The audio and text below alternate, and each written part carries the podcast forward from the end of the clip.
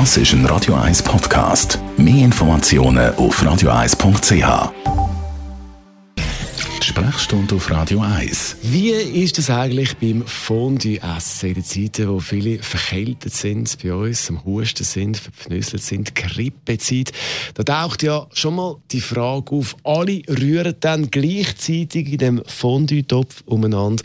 Merlin Guggenheim, so ein Fondue, ist das nicht eine richtige Schleuder in Sachen Krankheitserreger? Also das Risiko beim Fondue-Essen sind die anderen Menschen am Tisch, wo mich unter Umständen anhusten oder wo mir die Hände geben oder wo mich küssen. Ähm, aber nicht der Fondue-Topf, respektive das gemeinsame Brauchen vom Fondue-Topf per se. Also vom Käse-Fondue-Topf. Ja, der, der, der Twist kommt noch. Das Käse-Fondue ist so heiß, dass alle Krankheitserreger, die wir ähm, dort drüber transportieren würden und auch zum Teil Speichelbestandteile, die dann wieder zurückkommen das Fondue, denaturiert werden. Das heißt, es wird, wird gekillt. Da passiert nichts. Das ist safe. Es ist äh, im, sag jetzt mal, im Alpenraum eine äh, jahrhundertealte Tradition, die man verlassen hätte, wahrscheinlich, wenn es ein Problem wäre, was es wirklich nicht ist.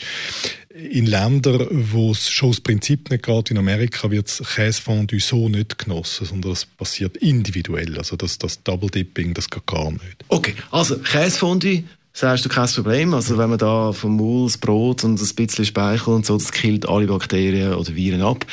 Anders sieht es aber aus beim anderen Fondue. Ja, das Fondue Chinoise, das ist ein grosses Problem und wir sehen auch, dass während der Zeit, wo man das vor allem genießt, bei Weihnachten Neujahr, die, äh, die Häufigkeit von so Magen-Darm-Erkrankungen ansteigt und das hat vor allem mit dem Pullefleisch zu tun, und ich würde weglassen. Das Pullefleisch ist äh, im Ruhezustand äh, häufig mit so Krankheitserreger für Magen-Darm-Grippe versucht.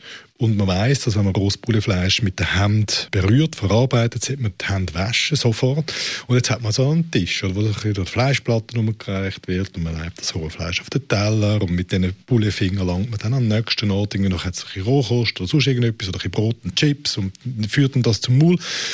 Und das langt tatsächlich für eine Magen-Darm-Grippe. Aber eben, dass wir es richtig verstehen, da ist das Fleisch das Problem und nicht Absolut. unsere Viren, ja, die wir genau, das rohe Fleisch. Und das muss man auch lang genug kochen, das Bullefleisch in dieser Bouillon, damit es durch ist. Ähm, halbgares Bullefleisch hat immer noch Krankheitserreger. Beim Käsefondue werden die gekillt und beim halbgaren Bulle bleibt es noch ein, ein Teil am Leben. Ist da nur das Bullenfleisch das Problem oder sind auch die anderen, Rindfleisch und Kalbfleisch, ist weniger riskant? Ist weniger das Problem. Es gibt ja auch aus bestimmten Gründen kein Bullenfleisch Tartar, aber das Rindstartar und zum Beispiel Kalbstartar, das ist nicht das Problem.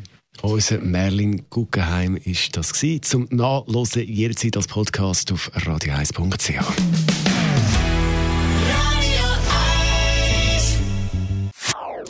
Das ist ein Radio 1 Podcast. Mehr Informationen auf radio1.ch.